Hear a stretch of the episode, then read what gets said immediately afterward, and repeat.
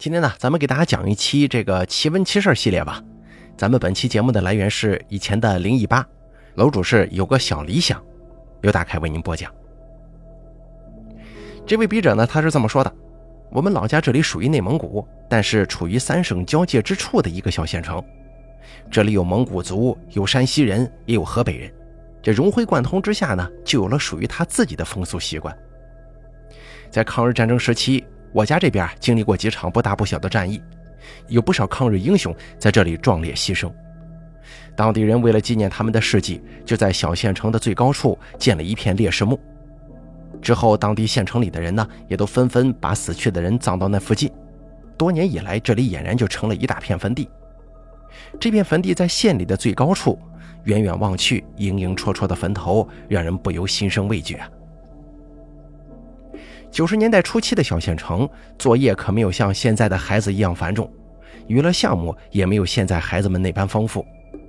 周五放学之后，孩子们都憧憬着之后两天的玩耍，不多的功课也就早早的丢到一边了。在烈士墓的山下有一条小河，小河与墓群之间有一片小树林，小河河水清澈，里面有各种小鱼，那是县里孩子们闲暇时期最主要的玩耍聚集地。再加上水也不深，所以家人们也就放心了一些，只是叮嘱孩子们在河边玩可以，切不可往山的深处走啊。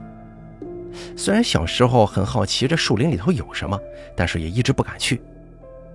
直到后来才知道，按我们家里的风俗来说呢，家里有孩子夭折了是不能直接埋掉的，要找一个懂行的汉子去主人家里抢走夭折孩童的尸体，家人还得追着打骂这个抢尸人。而抢尸人呢，一路从主家跑到树林里，也不埋，就这么找个小树边把尸体扔下就走。这个风俗，我估计别的地方应该没有吧，但是在这儿，我想可能是源于蒙古族风俗里的天葬之法吧。而我第一次知道，这个世界上原来有很多我们无法理解的东西，也就是在这片小树林里经历的。我依稀记得，那是一年级某个放学后的周五。那周周末留下的家庭作业并不是太多，几个小孩子就约好了下课先不回家，去河边玩一玩。多年不曾联系了，导致也记不起具体是几个孩子去玩，都有谁。我只记得有一个叫周周的男孩子，从家里拿了一小片密度很小的这个铁丝网，说这玩意儿可以抓到鱼。虽说那个时候已经不至于饿到孩子们呢。但是小孩子的零食也只有父母高兴了或者逢年过节的时候才可以吃到一些。孩子们想想，河里的小鱼抓到之后带回家，让父母炸过以后撒上一层咸盐，平常出去玩的时候装到兜子里，不知道会有多少小朋友羡慕呢。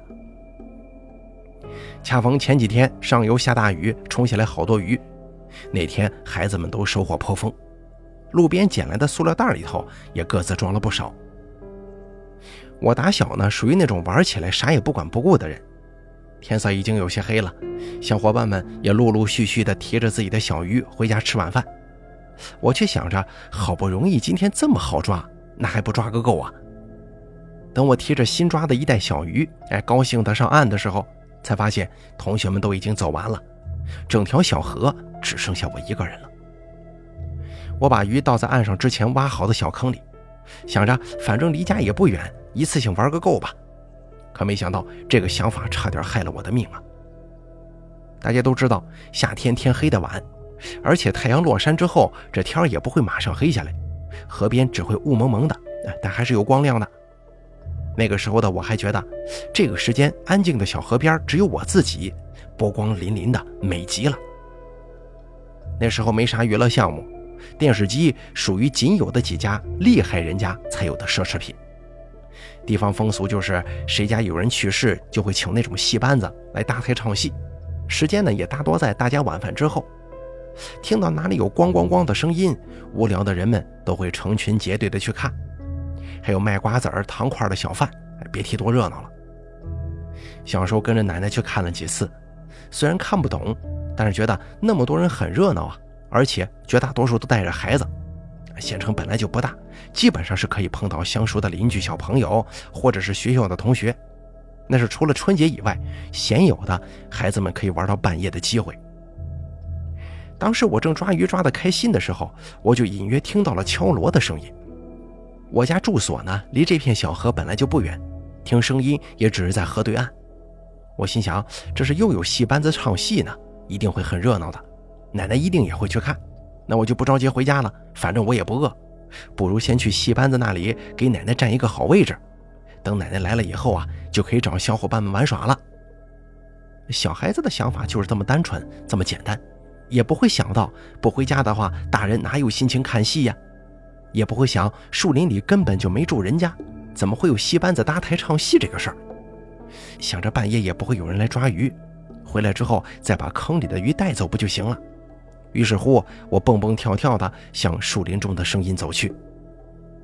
跟着声音走了一会儿，看到好多光亮，往近走去。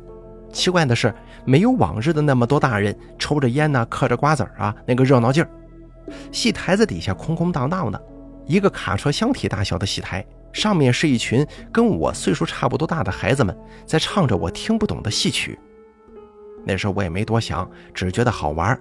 这小孩都可以唱戏了吗？正看得入迷呢，旁边肩膀被拍了拍，我不禁打了个冷战，好像右半边身体浸到了冰水里似的。回身一看，是一个扮着变脸曹操的小孩子，他笑嘻嘻地问我：“觉得好玩吗？”要不要也上台唱两句啊？我说我可不会，我听都听不懂。我就觉得你们一群跟我一样大的孩子竟然会唱戏，呃，真厉害。而我在县城里又没见过你们，你们是外地来的吗？那小孩眯眼一笑，就说不不不，我们也是本地人。行了，先不说这些了，你要不要跟我们一起来台上玩啊？你来后台，我给你扮上，反正也没人看，我们一边唱一边教你，怎么样？我心中一想，那感情好啊！虽说那个时候年龄小，但是看着台上那些漂亮的小姐姐们，还是很期待的。本来就是玩性最大的年纪嘛，什么也不懂，又有这么多小朋友一起唱戏，美得很。那个小曹操看出了我的跃跃欲试，就嘿嘿一笑，把我引进了后台。后台外头仍旧在那儿咿咿呀呀的唱着，可是后台内部空空如也。那个小孩把我按坐在一个凳子旁，就开始笑嘻嘻的给我画上了。我也满心的跃跃欲试。这会儿我还不知道巨大的危机已经来临了。而我最后的记忆是，这个小曹操用一支血红血红的毛笔冲我的眉间这么一点，我就陷入了无边的黑暗之中。不知过了多久，隐约听到是奶奶在喊我名字，断断续续的，这声音好像离我很远。身在黑暗中的我本来就无比的害怕，听到奶奶的声音之后，我就赶紧冲那个声音传来的方向一直跑啊跑的。黑暗之中，我也不知道跑了多久，每次在迷失方向的时候，就能看到远处有一束火光。走到近处是一个巨大的白色莲花，里面是好大好大的火团在熊熊燃烧。然后在远处又会看到一束火光。在本能的驱使之下，我又会向下一团火光追去。就这么往往复复的，火光不见了，只是看到了一堵巨大的木质城墙。我能感觉到，翻过这座城墙，我就能脱离这个让人恐惧的黑暗了。但是城墙就屹立在那儿，没有任何可以攀爬的工具、东西啊，等等等等都没有。我就这么坐在那儿等啊等的，终于等到了一根巨大的柱子冲天而降。然后连接了城墙和地面，我知道这是我的希望，我就赶紧爬上柱子，冲着城墙里跑去。翻越城墙的一瞬间，一阵天旋地转，我又陷入了黑暗。之后我感觉到的是寒冷，无比的寒冷，还有一只粗糙的手在抚摸我的脸。哟，苦了我乖孙子了，受这些三难八苦的，快快醒来吧！啊，醒过来呀！睁开双眼，我看到了泪眼婆娑的奶奶，我顿时感觉好委屈啊，眼泪夺眶而出。看见亲人可真好。后来直到小学毕业之前，我都是枕着一把缠着红线的剪子跟家里的菜刀睡的。当然了，这一切是在奶奶的安排之下，家里才这么做的。后来不知道母亲又从哪里学来的方法，把家里的菜刀剃了下来，换上了他们医院的一把很老旧的手术刀。而且我睡觉的床头上一直都供奉着一个五财神，左手大刀，右手元宝，很是威武。而这个财神供奉的位置呢，就紧挨着我的头顶，也是奶奶安排的。后来岁数大了，长辈们才给我讲起，那天晚上我一直没回家，奶奶着急呀，就找人去问我的同学们。听到去在河边捞鱼，很晚了还不走，他就赶紧跟邻居们一起沿着河边找我。之后在树林里找到我的时候，我就躺在一棵树旁边，就像是被抛弃的那些夭折孩童的尸体一样。发现之后就赶紧把我抱回了家。但是我浑身冰凉，呼吸也不顺畅。是奶奶拿的主意，用白纸折了莲花，折成一打，然后弄了一桶不知道是什么油，捧在手中，抓了好多团棉花，然后另一个人呢捧着一个神龛，但是里面没有神像，却点燃了一根粗粗大大的蜡烛。先是跑去家附近的城隍庙烧了一些黄表纸，然后就一路捧着一些东西到我昏倒的那个地方去，用筷子夹棉花蘸油。然后从神龛里的蜡烛那儿点着，放入白色的莲花粥，然后莲花跟着火的这个棉花团一起放在地上，一边走一边如此往复，一直蔓延到家门口。然后进屋到灶台前，一起把所有的棉花都点着，在里边扔一把筷子，烧完没有烧着或者烧毁的拿一根，拿出来搭在门槛与院子里。你看，现在想想这一切就串联起来了呀，很是神奇。只是不知道这一番操作是什么原理呀，也没听说过什么道教啊或者萨满教有这种操作方法。有懂的朋友不妨在留言区留言讨论一下。那段时间醒来倒是醒来了，白天上课啥的也不耽误，只是每天晚上睡觉之前就会哭闹一番。我看到我床边有很多脸谱在绕着我龇牙咧嘴的飞，别提多吓人了。这个还真不是发烧之后的幻觉呀，或者说是熟睡之后做的噩梦，而是真真切切的看到了。妈妈抱着我，也吓得脸色煞白，只看着我哭着，用手指指这里给他，指指那里，哎，还说那里也有。你说看到孩子吓成这样，当妈的也不知道怎么办呢？爸爸就跑到巷子下面的屠户家借来了杀牛刀，我指哪里他就砍哪里。在我的眼睛中看到的。是随着父亲刀子的挥过，砍到的脸谱就会支离破碎，但随后又会在另一个地方凝聚。那个时候，我家这里大多唱的是山西梆子，但看到的脸谱都是自己没见过的京剧脸谱。妈妈抱着我，尽量的躲开我所指点的地方，但是那些脸谱却一直追着我飘来飘去。后来躲着躲着，就躲到了爸爸妈妈的卧室。那里有一个大姨从雍和宫求来的佛像塑料画，妈妈就贴在了卧室里，也不曾上香进贡过，只是一张非常简单的佛像画。而妈妈呢，只是抱着试一试的心态，把我凑到了这个佛像的跟前。但是那些脸谱却很明显的没有跟着我靠前了，只是在不远处张牙舞爪，好像有什么他们所畏惧的东西，让他们不敢过来吧。我就跟妈妈说，他们没有跟来，只在那边不远处飘着呢。妈妈一看奏效了呀，就让爸爸搬了一把椅子到佛像下，就这么抱着我睡了一宿。爸爸妈妈也得上班啊，这下班回来本来就很累，每天晚上再被我闹这么一出，这长时间抱着睡觉也不是个事儿啊。长此以往，就算不吓死，身体也被熬坏了。爸爸就把这些事儿告诉了奶奶。奶奶后来告诉爸爸妈妈，用家里的菜刀和剪子，回家呢给我带身上，睡觉呢就压在枕头底下。你别说，还真的有效果。之后我就再也没见到那些脸谱了。但是枕着那些东西一枕就是五六年，一直到了初中，时间长了也不是个事儿啊。后来呢，就把他们拿走了。拿走之后，这一切也没再发生过。前文当中我曾经提到过啊，我们老家这里属于内蒙古，所以有很多很多的蒙古族人。看到内蒙古，大家可能想到的是草原、牛羊、奶茶和美酒。下面亲身经历的事儿啊，就蕴含了这些内容。那个时候我已经上初中了，是在第三中学上的学。第三中学是怎样的一个地理位置呢？是在县里的最东端。可能各地都有这样的传说啊，邪不胜正，所以学校一般是盖在乱坟岗上的，用正气来压制邪气。但是我们第三中更厉害，没建在乱坟岗，是直接盖在了火葬场的隔壁。我们学校教学楼旁边就是火葬场的烧尸间，中间只有两米不到的一堵墙。在二楼以上上课的学生，只要坐在靠窗户的位置，头一扭就能看到各式各样的殡仪队伍。上课期间也会夹杂着隔壁的哭骂声，哎，别提多奇葩了。而孩子们见得多了，这慢慢的胆子就大呀。那个时候虽说年龄不大，但是男孩子们呢已经情窦初开，哎，懂得去喜欢女生了。而雄性动物的天性就是彰显自己的雄性特征，来吸引异性的注意嘛。有几个同学有男有女的，晚自习的时候啊就吹牛说闲话，不知怎么回事就说到了旁边的火葬场。胆子大的小晶自告奋勇地说，他敢去火葬场的骨灰滞留间抱一个骨灰盒出来。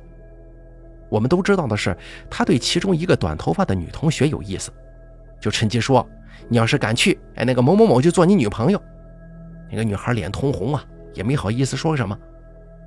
一看姑娘这是默许了呀，这小子更起劲了。只是我小时候经历过刚才说的那个过往嘛，有些害怕。我跟小晶本来就是发小，家里住着屋前房后的，从小就在一块玩。当时我就劝他别去了。他拍了拍我说：“他拍了拍我说没事能不能成就靠这一回了。”下了晚自习之后，几个孩子就簇拥着小晶跑到火葬场的墙边了。小晶说：“我翻墙过去，你们几个在正门等我。”说着就像猴子一样，一个小跑跳起来，翻着墙就翻出去了。几个同学本来兴致勃勃的在火葬场的大门处等待小晶的到来，一边打趣着那个小晶看上的女同学。但是本来下了晚自习就已经晚上十点钟了，一群十三四岁的孩子一直等在火葬场门口，慢慢的他就会觉得有点害怕呀。再加上小晶也一直没出来，几个男孩率先扛不住了，说他骗人的，他一定是自己回家了，找了个借口就走了。几个女孩子有了借口之后也说没错，他一定是回家了，也走了。只是我觉得不放心呢，就想着你们先走吧，我再等等看。可是我之后自己待着也害怕呀，就跑到了路对面的小卖铺，买了一点吃的，坐在小卖铺门口的台阶上，一边吃一边等他。也不知过了多久，路灯都已经熄灭一会儿了，路灯是十一点灭，小晶还没出来呢。我想着，难道说她真的是回家了？我也就准备回家。可就在这个时候，我看见一个很像她的人影，摇摇晃晃的，好像是抱着什么东西出来了。我紧走几步，正想骂她呢，但是看她神情不对呀，目光呆滞，也没搭理我，往学校的方向走去了。因为我小时候发生过那档子事儿嘛，就留了一个心眼儿，没过去跟他打招呼，而是在后头一直跟着他。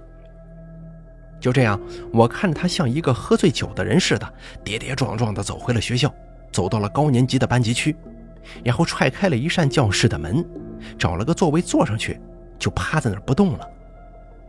当时我害怕极了，赶紧小跑着从学校跑回家，把事情告诉了父母。正巧那个时候奶奶也在我家睡觉呢，听了之后就赶紧联系小晶的家人，一帮子人就乌乌泱泱的去到了学校。到了教室之后，只见小晶还在那个桌子上趴着呢。打开教室的灯，走近一看，他抱着的的确是个骨灰盒，人们都吓了一跳啊。他爸爸正骂骂咧咧的走过去，准备揍他一顿的时候。可是他却抬起头冷笑起来了，开口说出的竟然是女人的声音。谁来了也没用，是他要带着我走的，我跟定他了。这可如何是好啊？